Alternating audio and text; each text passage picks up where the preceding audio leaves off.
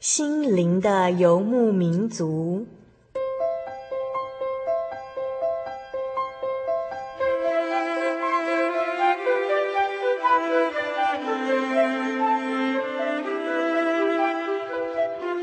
在这个谁都不管谁的后现代社会里，每个人的心灵都是游牧民族。成长的过程就是寻找的过程。每一颗漂泊的心灵，其实都在寻找生命的绿洲。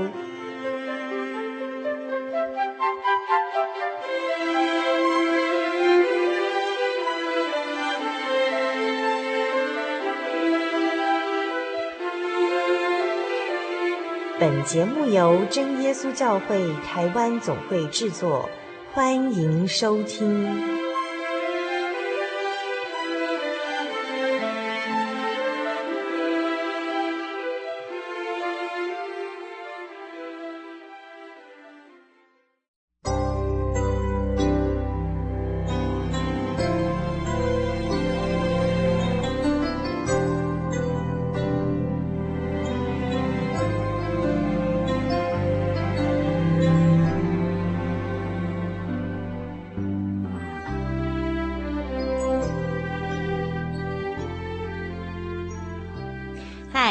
位心灵的游牧民族朋友，大家平安，我是主凡，又见面了。今天啊，是我们心灵的游牧民族第四百五十七集节目的播出。您这个星期过得好不好呢？繁忙之中啊，别忘了总是留给自己一点心灵沉淀的时间，收听我们的节目，或者呢，来信和我们空中的心灵游牧民族朋友多多的来交流哦。台中邮政六十六至二十一号信箱，传真号码零四二二四三六九六八，著名心灵的游牧民族节目收。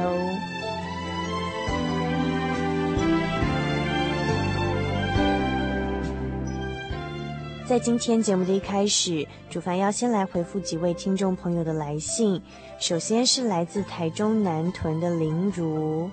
林如来信说呢。主凡你好，上两集的节目听到您和 Daniel 谈到东西方教育和教养的问题，想要收存，烦请寄给我节目卡带，谢谢你们哦，祝平安，亲友林如。看来林如呃是要索取我们之前采访 Daniel 讨论教养问题的相关节目内容。那接着也是来自台中的呃佩君哦，佩君来信也是说到。嗯，九十四年六月十九号晚间听到贵节目提到教育小孩的内容，本人非常有兴趣，请贵节目能提供录音带，谢谢您，听众感谢您，佩君敬上。看来 Daniel 每次到我们节目当中的分享都非常受到我们心灵游牧民族朋友的爱戴哦。那么我们今天稍后要进行生活咖啡馆的单元呢，也是再度的邀请到 Daniel 上我们的节目和听众朋友来分享了哦。他这两周要为我们带来什么样的主题呢？是女人心事。那这个主题，相信不论是男人或者是女人，一定都非常的有兴趣来收听，而且也都非常适合来收听。请您千万不要错过稍后精彩的生活咖啡馆。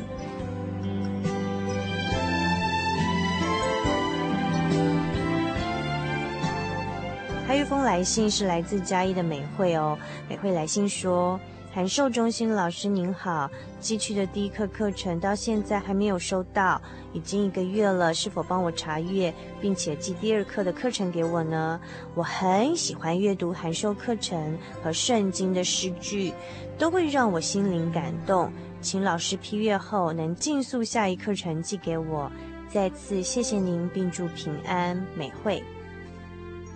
我们非常欢迎听众朋友像美惠一样来参与我们的圣经函授课程，进一步来认识进入圣经的迷人世界。如果啊，您已经参加圣经函授课程，但是有像美惠一样已经把考卷答案填写完毕寄回，哎，怎么等了好一阵子还没有收到下一课的课程呢？千万不要客气哦，一定要赶快来信到我们节目当中，我们会替您向函授课程的老师确认地址，还有比对您的进度。是否正确哦？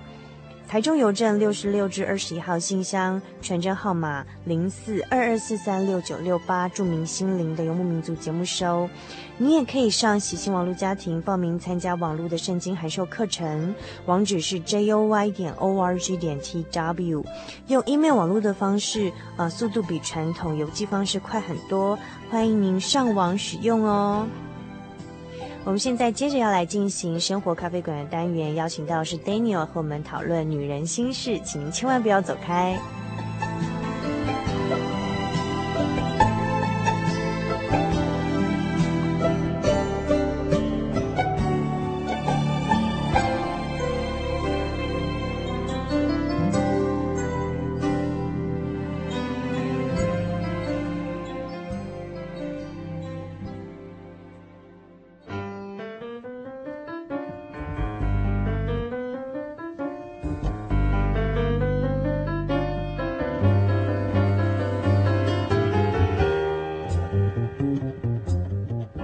走出繁忙，卸下疲累，无需理会外在的压力，不必在意别人的眼光，让自己漫步在云端之上，香醇浓郁的滋味，生活咖啡馆，用心调味，与您共享。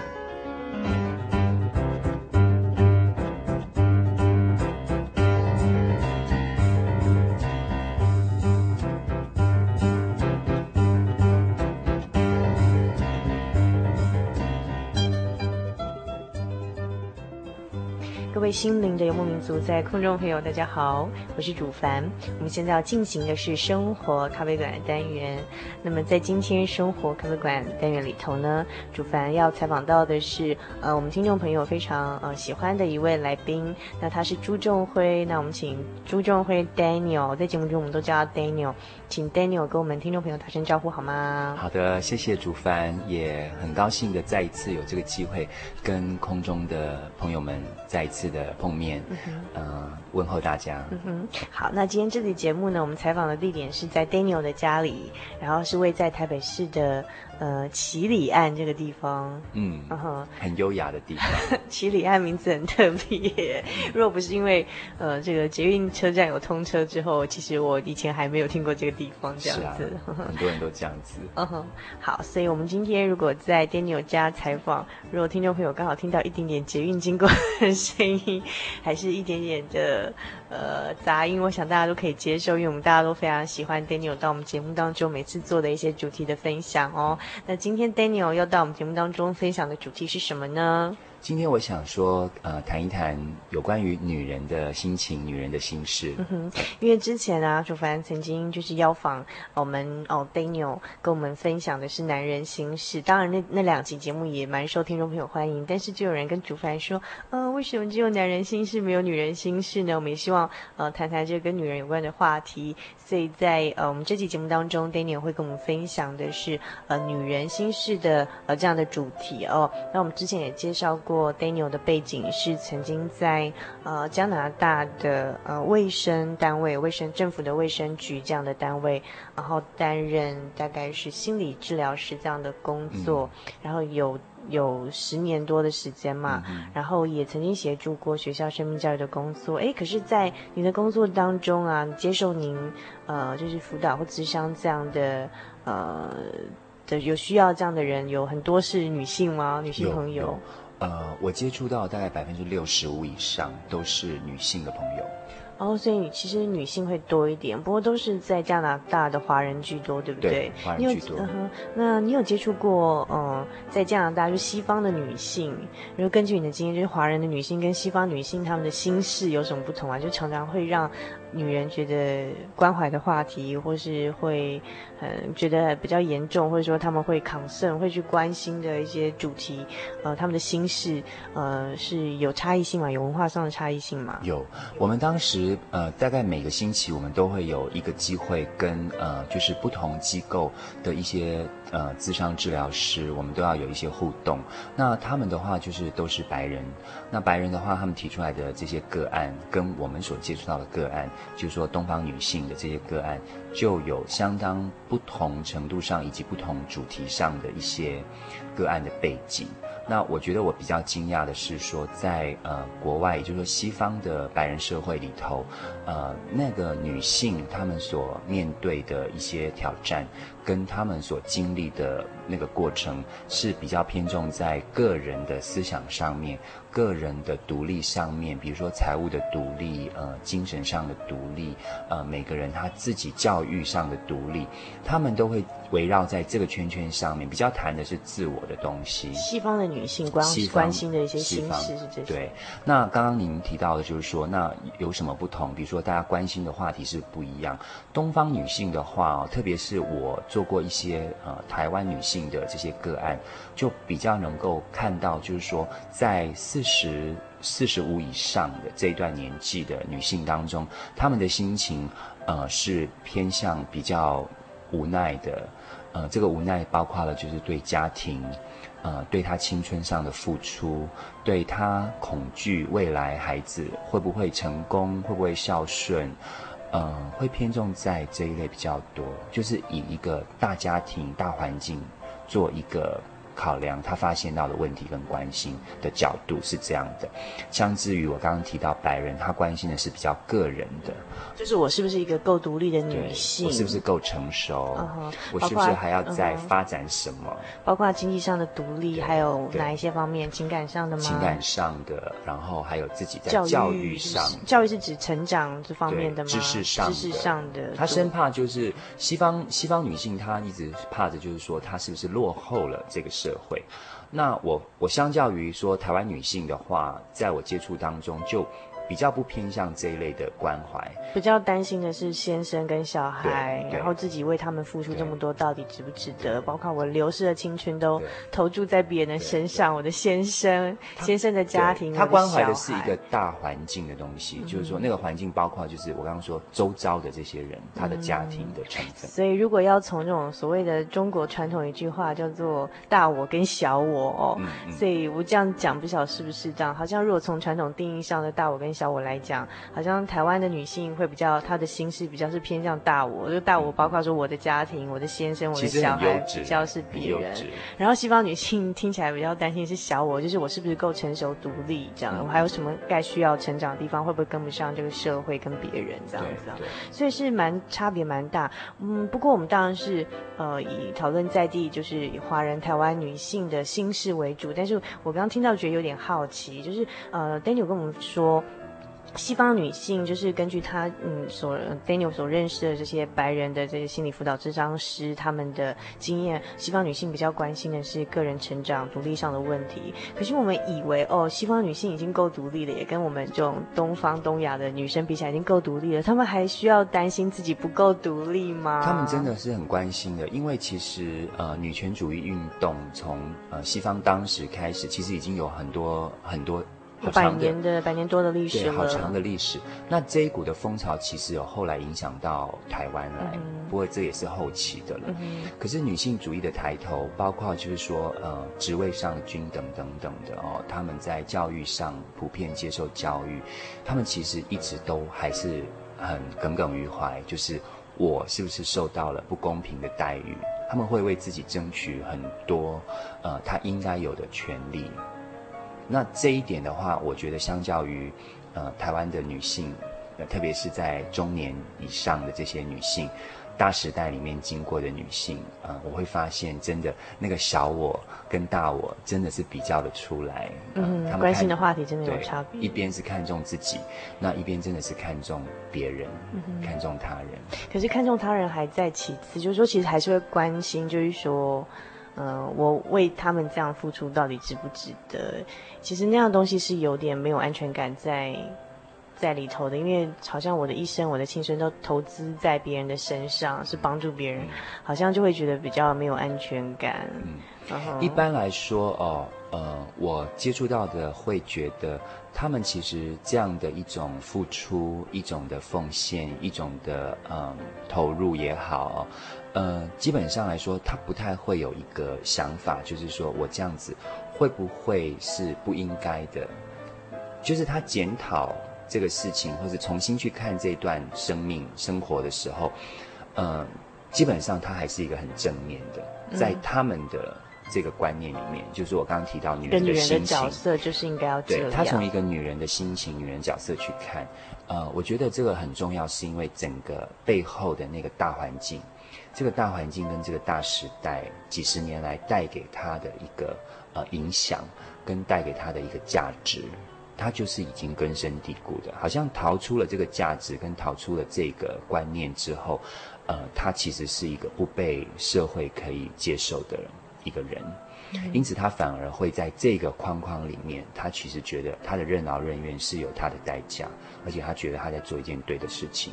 只是你刚刚提到说，会不会在很后期的时候重新去看这件事情是不是值得呢？那。这个就是会牵扯到整个大时代演变，一直到今天的台湾社会，它整个结构上的改变、观念上的不一样之后，所带给新的人类的一个冲击，嗯啊，然后带给新时代女性的一个不同的观感跟价值。嗯、那这两个价值碰在一起的时候，就会有它的一个代沟存在，嗯嗯、有它不容。不融合的地方存在，嗯，所以呢，我们从其实刚才 Daniel 给我们简单介绍，会发现说，即便说像在台湾这样的社群哦，台湾的女人呢，呃，就是呃，可能因为年龄层跟她整个大环境社会背景的不同，呃，我们把它分成大女人跟小女人，不是指性格上的大女人哦，小女人，而是指就是我们用大女人来形容啊，什、呃、么年纪是四十五、四十到四十五岁以上的、嗯嗯、呃这些女性，她关怀的心事可能。也会已经跟譬如说，呃，比较青壮年的女性，譬如说二十五岁到三十九岁女性关怀的心事是不太一样的，明显不同，很很不同哦。好，那那这样的话，我们就是呃，在这几跟下集的节目当中，我们就针对台湾这种呃不同的呃年龄层的女性，包括我们讲大女人是指。呃，中年以上女性，然后还有小女人，是指这种青壮年的女性，二十五到三十九岁，呃，这个阶段的年龄层的女人心事呢，呃，来做讲，先谈大女人，再谈小女人，好吗？嗯、我们先，呃，刚才其实 Daniel 跟我们稍微分享一下，就是说，呃，根据他的经验，呃，我知道是呃台湾华人的，呃。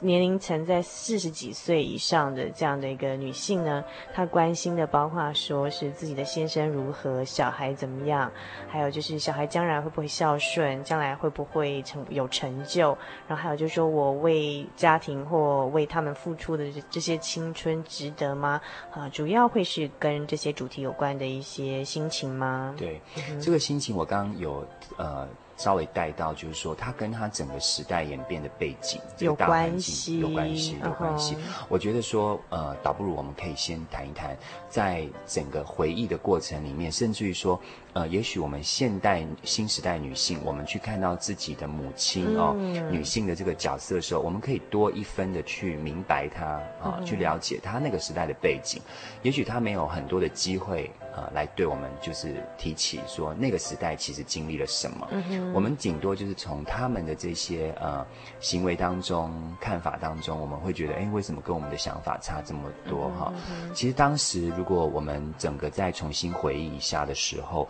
呃，从民国三十五年以后，一直到民国的呃五十年出头，这当中的二十几年当中，哈。其实就是我正在指的这个所谓的大女人，也就是，呃，进入中年期的这一段的女性，她们在这个整个大时代的演变当中，其实经历了一些很特殊的东西，对对，包括了主办可以一起跟我去回忆，回想就是战争的末期啦，对，对对？包括了呃战战后的对。战后的东西，包括了台湾当时的一个呃农业跟很贫穷的一个社会状况，那个经济其实是非常贫乏的，嗯哼。呃从。从农农田，甚至于你听过的，就是有的是他他的从小是没有没有好鞋子穿，嗯、呃，吃不饱穿不暖的。他从那样的一种时代里面，一直进到了呃台湾第一次的经济奇迹哈，嗯、就是忽然间让全世界认识了台湾，就是股市的飙涨非常高，股票的飙涨，然后房地产之接着也突然就变得有多少的穷人在那一夕之间成为了富翁哈？嗯、那在我们身边有很多。这样的历史，然后也有看过，在我们上，就是说这一代的大女人，她们其实看过了很多这样的繁华，呃，从零到有，从无到多，从贫穷到富足。我觉得这个的影响非常的深刻。也就是说，他们这一代的大女人在他们童年的经历当中是一个贫乏的，没有知识的，呃，他们受的是严格的教育，因为当时有日系的那个。背景在里面，嗯，对，然后日系的对女性的要求要求是比较多的，对，要求，然后他的一种传统，他的礼数，这些东西都捆绑着当时的，也就是现代的这些大女人。台湾的大女人就是四十岁以上年龄层的女性。那这样的背景很有意思是，是她后来在她真的开始进入社会、进入婚姻的那个青壮年时期的时候，她发现到整个经济改变了。他忽然从一个很贫穷节俭的环境，忽然间进到了原来钱是可以这样子来用的。呃，然后当时也经历了呃整个台湾的解严哈、哦，解严是后期的事情。那他也经历了这一些，也就是说，从一个严格，从一个很拘谨，从一个封闭，一直到一个开放，到一个放松，到一个呃 open 的一种东西。所以他从他的这两极化的东西是很明显的，那这个明显其实是一件很好的事情，因为这个当中其实经历了许多的呃苦难，呃许多的无助，呃许多的伤痛。那我刚刚提到的伤痛、无助跟无奈这些东西，其实是心理层面的东西。也就是说，这一代的大女人的心情，因为在心里曾经有过这一些的经历。那这一些的经历，他所造就出来的东西的行为就比较多样化了。嗯，那个多样化包括了，就是他看他自己是无能的，有可能是比较自卑的、自卑，自卑的。嗯，那有另外一种是更呃强势的，因为、嗯、因为没有，所以他必须要生活下去，他必须跟环境战斗。他必须跟别人来争竞竞争，那这样的东西出来的性格又是一种强烈的东西，所以我我要提的就是都是两极化的。他一就是不是很强势，就是很二就是很自怜的，嗯、很自卑的。所以他处处在这样的情况底下的时候，你会发现这两种性格带出来的一个主题，其实都是很重要，就是说他们其实是不太求人的。因为他们经历了生活的大环境，他什么样的贫穷没见过，他什么样的苦没有吃过，他什么样的人没有见过。这一代的大女人的心情，因为是这样的经历，所以带出来的一个结果就是，他们不太需要去靠别人去求别人，去求帮助。就是说，也就是说，寻求帮助这个能力是降低的。嗯，那如果听到这边，你就会想到另外一个问题了。他如果不寻求别人帮助，不需要新的刺激，不需要新的，呃，一个外来的力量的时候，那么他靠的是什么？他靠的是自己。所以大女人在呈现上面，你会发现她有偏重固执的这一面。嗯哼，就是我想的、我说的、我做的是对的，因为什么事情我没见过。嗯哼。所以说，这呃这一代女性的心情跟一种呃生活上的模式跟行为上的模式，会比较偏重于在就是呃我相信的是我自己，好，嗯、那我说了算，那我觉得是对的事情就是对的，所以我提到了另外一个重点就是要接受新事物的能力。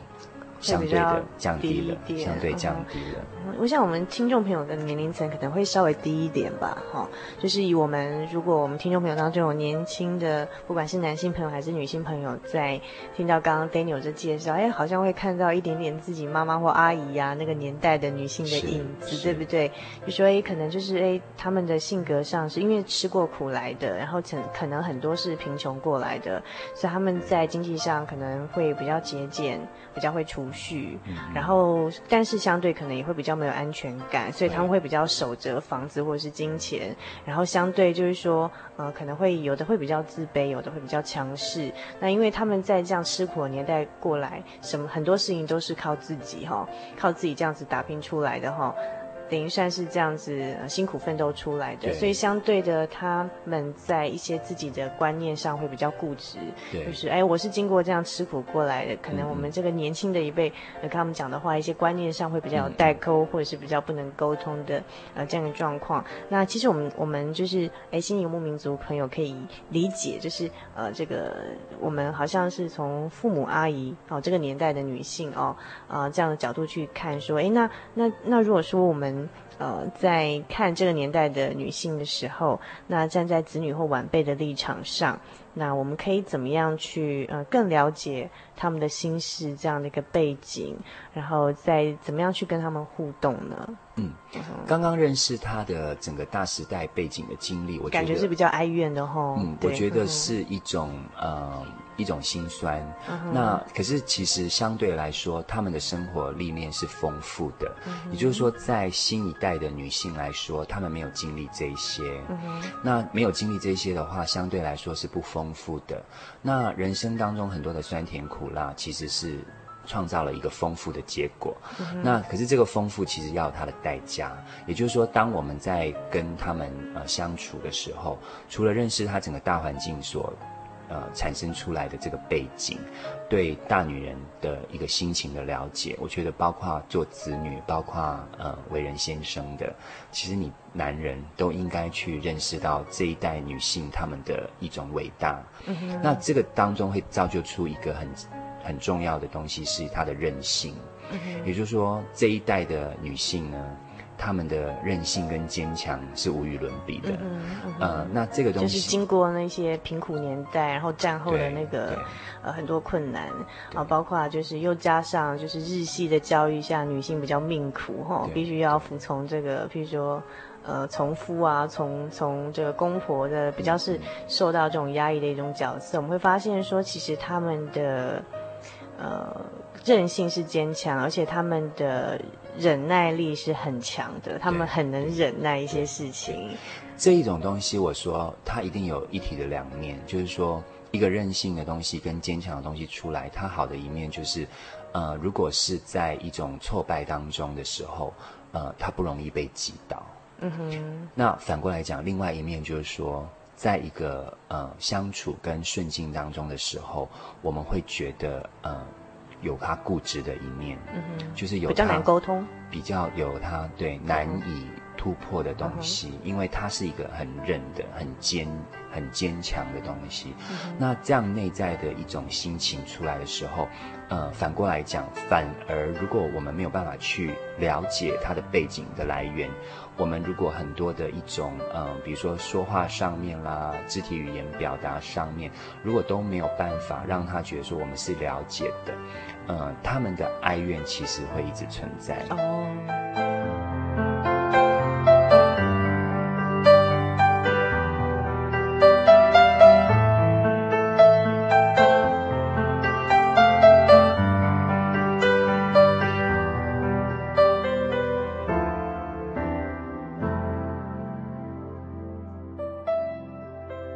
所以从刚才 Daniel 的一个介绍，会发现说，哎，那这样的一个年龄层的女性哦，那我们在这个节目当中叫大女人，是一指年龄层比较高，四十几岁以上的女人。那她们可能有她坚强韧性的一面，碰到挫折困难的时候，她们会用比较柔软的身段，比较能忍耐去度过一些危机。但相对，哎，好像内在上她的个性跟观念会比较固执或根深蒂固，会比较。这个东西会比较坚固一点，这样，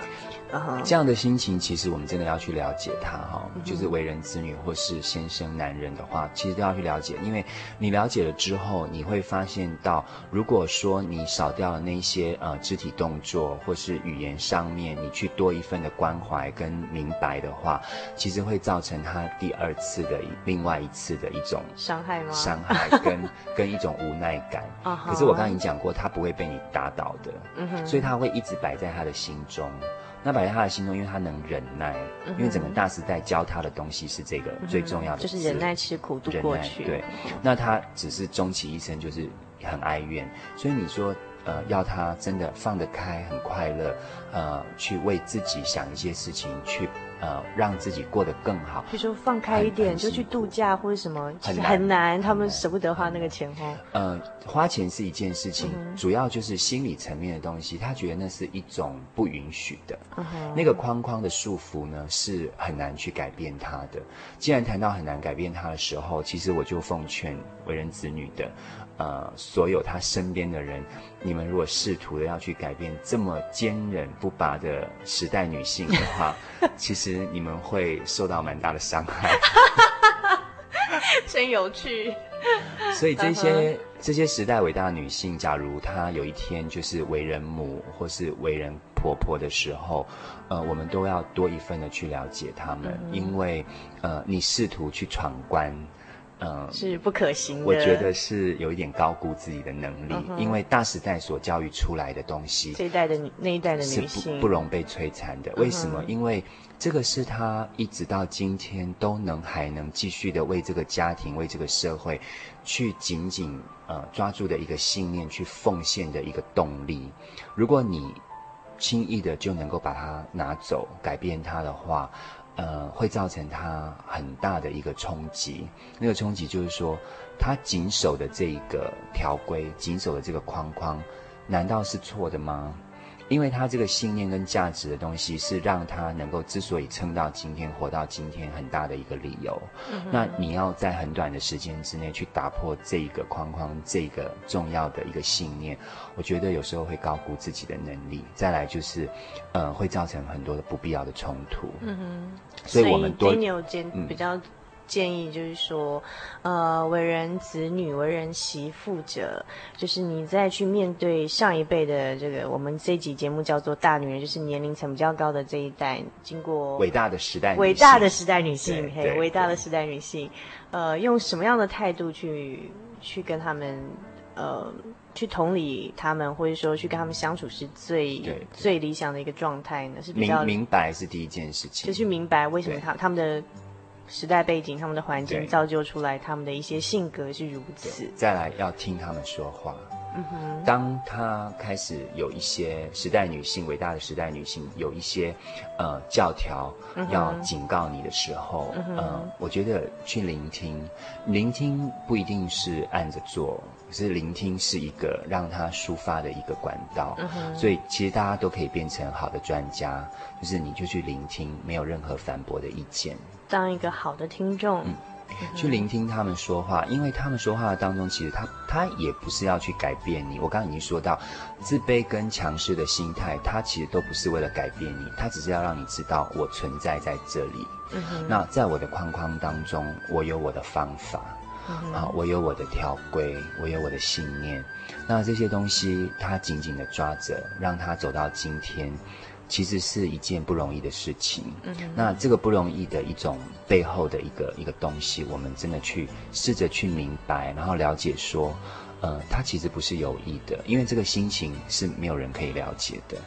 在整个大时代的一个演变当中，哈，我觉得这一代这个伟大的女性的这一代的心情，其实不太，是有点神秘的。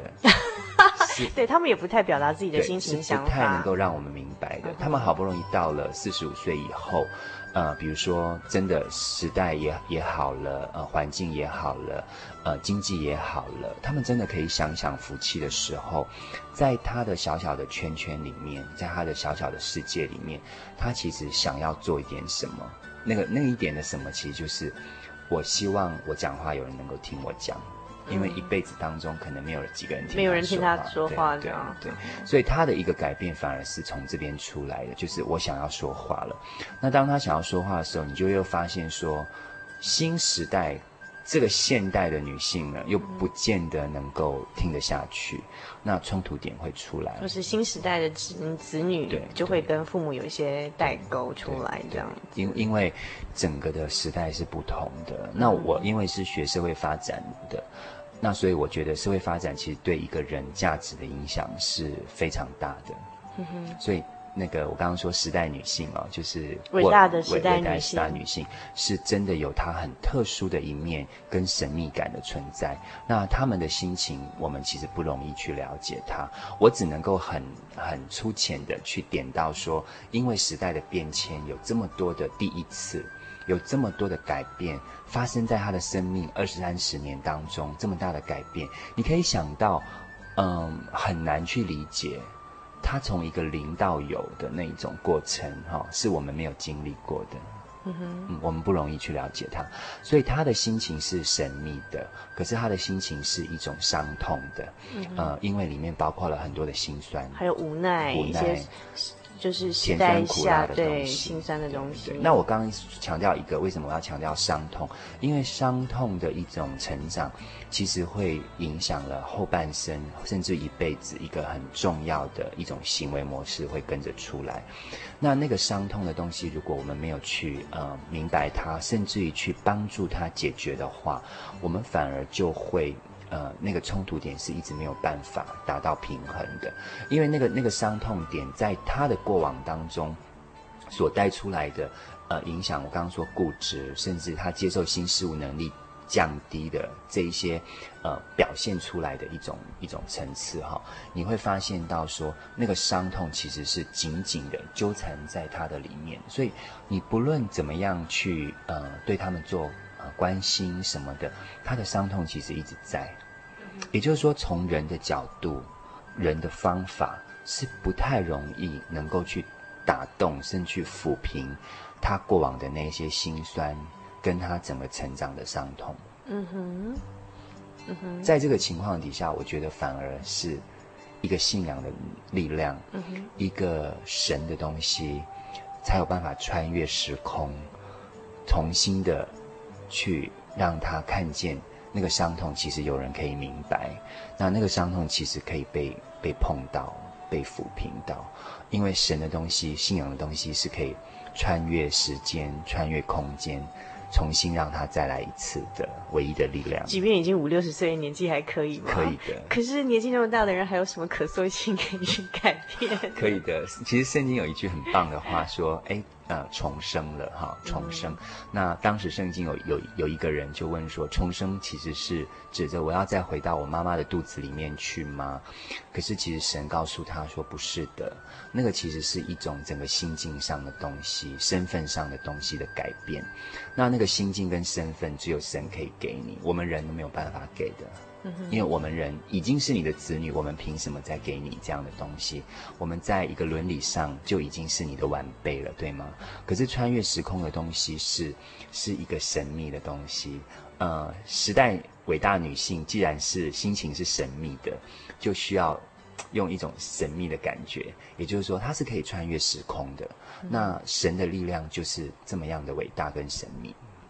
你有实际的例子吗？呃，我曾经碰过一个一个妈妈哈，一个妈妈，那么她她一直没有办法走出来，走出来的意思就是说，呃，有许多相处上的困难跟冲突，在她的周遭生活里面发生。嗯，一直到来见到我们的时候，哈、嗯，那碰到我，我跟他谈到了这一些，我发现说他真的蛮难走出来的。后来我提醒他说，有没有想过信仰这件事情？嗯，那其实他是一个有信仰的人，就是他是一个基督徒吗？一个基督徒，一个信仰的人，可是他从来没有感受过在信仰里面带给他的力量。改变跟快乐，嗯，那其实信仰给我们的就是这个真正的自由，在心灵里面的一种平安跟喜乐。他说他从来没有感受过，那我跟他说，问题出在哪呢？是这个神不够厉害吗？还是我们自己没有敞开那样的东西？没有敞开你的心，心也好，呃，思想也好，嗯、呃，价值也好，你没有把它打开吗？那可能点到他，我觉得这妈妈很伟大，是因为她还可以听到这样的东西。对，我我觉得你讲的妈妈就不容易，因为一般到妈妈年纪就已经其实不太能。我刚刚已经先讲了一个前提，就是说我们不要高估自己能力，想去改变任何的事情。啊啊啊、所以我只敢去点他，就是说有没有想过这个问题？后来我说，其实，在祷告当中，在圣灵里面，你可以重新一次去感受它。那唯一的方法就是，你有没有办法试着？不要去要求神做什么，不要去告诉神你现在有多苦，因为神其实知道，神既然可以穿越时间空间，他其实知道整个大时代的环境、大时代的这个经历，其实是在神他允许的底下给了我们。那造就了你今天一个这么伟大的女性出来的时候，反而你没有办法看见背后的这个力量，就这个主人，他用了多少时代的力量，二三十年的光景，训练了你成为一个坚强的女性。可是今天你坚强了之后，你反而忘记了这个主人，他当初训练你坚强的目的，是要你能够用更广大的心胸怀，更广大的力量去帮助。现在新时代女性看不见的一些真理，甚至一些真正的不变的永恒的东西，嗯，需要你去帮他们呢，而不是你自己站在那边，然后固执的坚持自己的意见哈。所以我提醒他，那么他真的去重新去祷告，把自己当成是什么都没有的，就是神啊，你要感动我什么？那我觉得蛮好。事后再跟他讨论，他发现他真的碰到神了，在他的流泪当中，在他的祷告当中，他碰到了神。他说，神好像通通明白了他几十年来所有的苦，所有的酸，好像在祷告当中，他真的碰到了神。那我觉得说，神就是我刚刚提到，是真的可以进到你的内心深处。你是一个伟大的时代、大时代的女性，你所有的历练，你所有的伤痛，你所有的委屈无奈，在神的那个手碰到你的心的时候，你可以完全的被抚平。他真的很棒，他后来很积极的在投入到教会的工作，嗯，甚至于大家都把他当成是一个可以谈话的对象。我觉得这是一个很成功的例子，很不简单。可是关键其实不在专家，关键是在他自己愿意去，呃，碰到神。嗯哼。所以说，嗯、呃，我觉得有那个机会，呃，重新一次去看到自己四十几年以来生命的经历。可是要有神参与在当中。不要忘记他。嗯哼，哎，可是 Daniel，你刚刚讲那个妈妈是蛮不简单的，就是说，就一般到了妈妈那那样那样一个环境创造出来的时代伟大女性的那个年代的女性呢，其实我看到的多数的妈妈就是祷告的方式会比。还是蛮强势，还是蛮强势，还是蛮强势。会希望啊，神啊，求你照我的心愿，我想要 A B C，就是求你给我这样，就是会比较是还是照自己的方式在祷告。可是同一个时间，他可以告诉你，他其实很 open，嗯哼，他是在看神怎么怎么带领他。但是祷告的时候，还是照自己的意思在祷告。这个这个这个就是我刚刚说到，他整个时代的背景是一个两极化的东西，所以他甚至发现把这样的一种模式发生跟。放在他的信仰当中，就是他是两极化的。他同一时间是可以、嗯、可以跟你说啊，我很 open 啊，我是都依靠神啊，就是一些看神的意思，我没有意见，我看神的意思。可是一方面祷告里头都是自己的意思，骨骨子里有蛮多想法。对，所以所以在他整个大时代的一个一个冲击跟成长过程里面，就造就了这样的一种比较矛盾的性格。那这只是我们可以看到的表象的一种矛盾性格，可是真正他的心情里面，我们就比较难了解。他可能是一种无奈的东西，意思是说，他其实可能也不想这样子，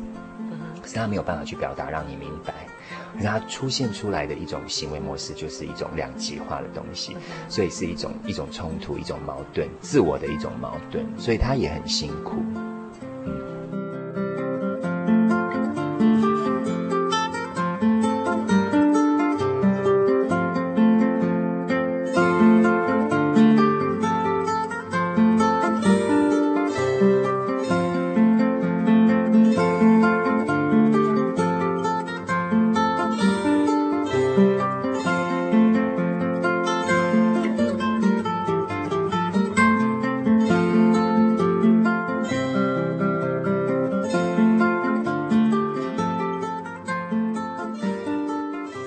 刚才 Daniel 跟我们分享，就是说，嗯，面对我们这集节目所分享的女人心事中的系列中的大女人心事，指的是四十几岁年纪以上的这个，呃，在台湾那个悲情年代创造出来的。呃，时代伟大女性，那她们有一些怎么样的性情，有怎么样的韧性，怎么样的忍耐挫折的容忍度，但是相对的也创造出她们性格上一些，哎，可能会呃比较。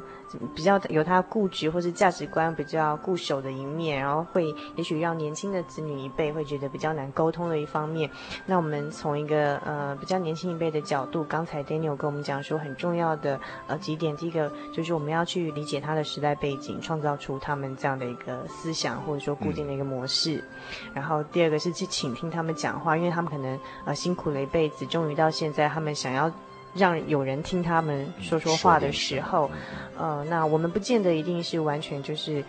一定他听他说的话，一定就是完全是真理，你一定要完全照做。但是你要表现出倾听跟同理的一个态度。因为很重要一点就是他讲完之后，我他我们听他们说，那我们没有照那个意思去做的话，OK 的，因为他很会忍。嗯哼，但是你要听，他的他的韧性很强，就是。你你我们有时候会想说，那我听了是不是要做？那我没做是不是其实白听了？不是，嗯、其实听是一件事情，那做是一件事情。那当他看见你听完了他说法。然后，但是你没有照那个意思去做的时候，是 OK 的，嗯、是因为他的韧性是达不到的，你不用低估他的能力，嗯、也不要高估自己能力，想说你可以怎么样去改变他的观念或想法。其实这就是一种相处的方式啊，嗯、你不要试着改变他，可是其实他也不会因为你不做而倒下去，不会的，你低估了他，嗯哼，所以他还是可以活得很好，活得很好，因为他时代创造出来有很伟大的韧性，有他很棒的地方。对，但是很重要一点就是说，这是他们生存这样很强的。这种生存韧性的本性，当然是在生活上他不会容易被击倒，但是他内在伤痛的抚平，那个伤痛，他这样一生经历这样心酸的经历，他还是需要抚平的。那 Daniel 跟我们讲很重要的这个东西，我们没办法去改变他，给不了。但是神可以帮助他，因为神的能力他大到他可以穿越时空。那重点是我们这个呃妈妈他们。呃，他可以，就是说要怎么样让他的心胸去打开来，然后真的去触碰到神，也愿意让神来改变他们，这个是蛮重要的。就是因为神的能力可以穿越时空去，呃，抚平他们的伤痛。对对，那这是呃，Daniel 跟我们提到，就是说这个信仰上神可以带给我们的力量，即便是一个呃外在非常坚强、有韧性的时代伟大女性，她、嗯、们内心中那种。无人可以去碰触的那个伤痛心酸的历程，矛盾，对，嗯、那个神秘矛盾的地方，神的力量都可以来帮助改变他。那 Daniel 跟我们刚刚分享到一个妈妈很棒的例子，就是说他自己本身就是他也可以听得进去。呃，Daniel 曾经跟他分享过的，哎，你有没有尝试过用信仰、用灵的神的力量来帮助你？那他也很也很不简单，就他听得下去，而且他也真的把他的心打开，去触碰神，让神去抚平他，然后在流泪祷告中，然后仿佛他的伤痛可以打开，他让自己真的是重生哦。嗯、其实到了一个哦五五十岁上下的你，甚至以上的年纪。要我们一般会觉得比较定型，再去做这样改变是蛮不不容易的一件事情。那今天节目当中，Daniel 有跟我们分享的是大女人心事，指的是年龄层大概四十五岁以上的呃女人，她们关怀的一些话题，她们的时代背景，创造出来她们思想，她们价值。那下一集的节目当中。Daniel 会继续跟我们分享我们说的小女人心事，就是比较年轻一代的呃女性，就是从二十五岁到三十九岁这个年龄层女性，女性现代女性她们关怀的是什么样的心情，嗯、什么样的事情，她们有隐藏了哪些心事？那请 Daniel 下礼拜跟我们分享好吗？没问题。好，那请我们的心灵游牧民族朋友千万不要错过下个星期精彩的生活咖啡馆哦！谢谢大家。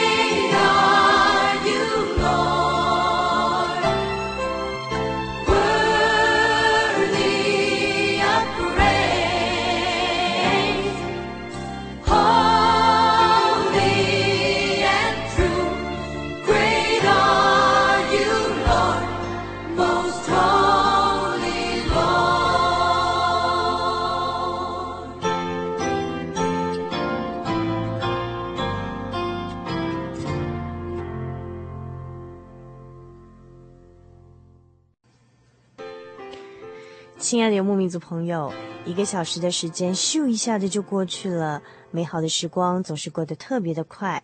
如果您还喜欢今天的节目内容，来信给主凡和我们其他的听友一起来分享您的心情，也欢迎您来信索取今天的节目卡带，将短暂的节目时光换成更长久的贴心收藏，或者参加我们的圣经函授课程。来信请寄到台中邮政六十六至二十一号信箱，传真号码零四二二四三六九六八，著名心灵的游牧民族节目收。你也可以 email 到 h o s 七小老鼠 j o y 点 o r g 点七 w 和我们联络，或者上喜信网络家庭参加网络的圣经函授课程，网址是 j o y 点 o r g 点七 w。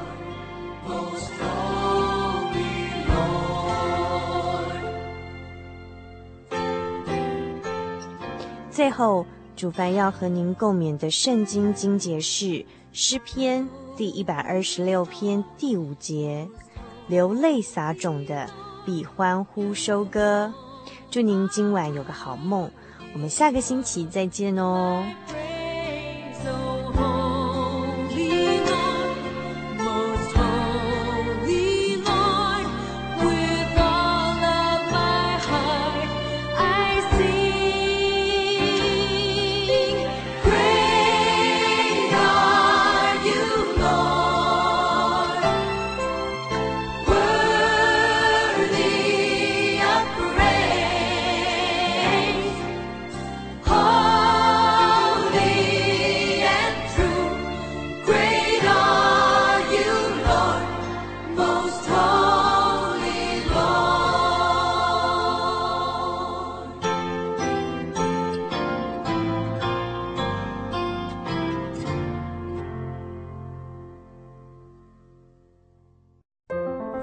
的道理好有兴趣哦，可是又不知道怎么入门哎。你可以参加圣经函授课程啊！真的啊？那怎么报名？只要写下姓名、电话、地址，寄到台中邮政六十六支二十一号信箱，很快的，你就会收到第一课的课程了。赶快去寄吧。嗯。圣经函授课程能循序渐进地引导您更了解耶稣基督的福音。得到生命的滋润和来自信仰的力量。本课程完全免费，欢迎来信台中邮政六十六支二十一号信箱，请注明参加函授课程。愿神祝福您。您在街上曾经看过这样的招牌“真耶稣教会”吗？也许您很想，但是却不好意思进来看看。其实我们真的非常欢迎您。下次当您在路过真耶稣教会时，欢迎您进来与我们同享神的恩典。真耶稣教会，台中邮政六十六至二十一信箱，欢迎来信，愿您平安。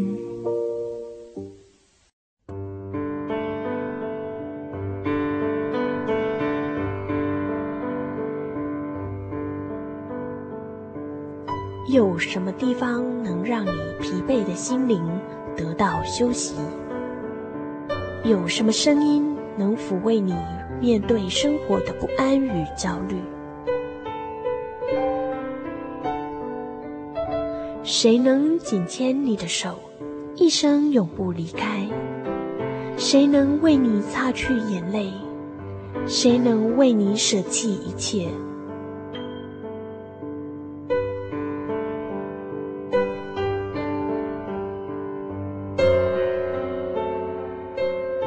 稣基督正等着您，等候您回到他的身旁，再次与他相认。欢迎您至各地真耶稣教会，让我们的疲惫与不安，在他怀中得到安歇。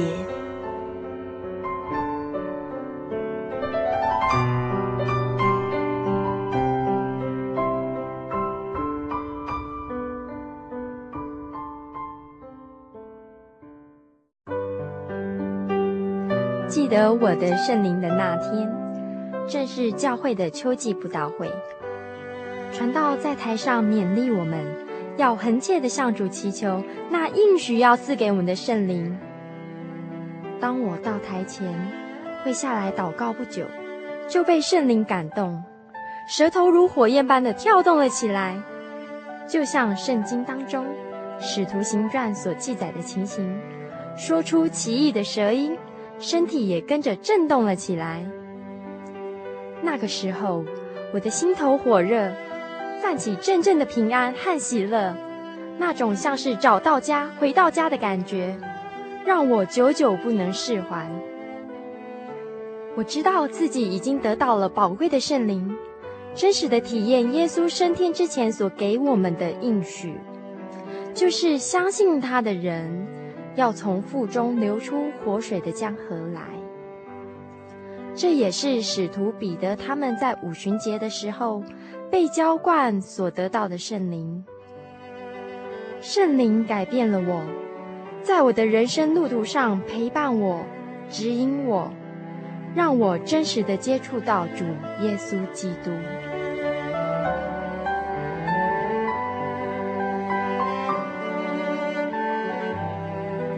圣灵就是真神所赐的灵。亲爱的朋友，使徒保罗曾经问以弗所教会的信徒：“你们信的时候受了圣灵没有？”他们回答说：“还没有。”假如你也想体验、接触这宝贵的圣灵，我们都非常欢迎您到各地的真耶稣教会，跟我们一同来查考，一同来祈求。您可以上喜信网站来查询各地真耶稣教会的地址 jy 点 org 点 tw。我们衷心的期盼，你也可以跟我们一起来领受这宝贵的圣灵。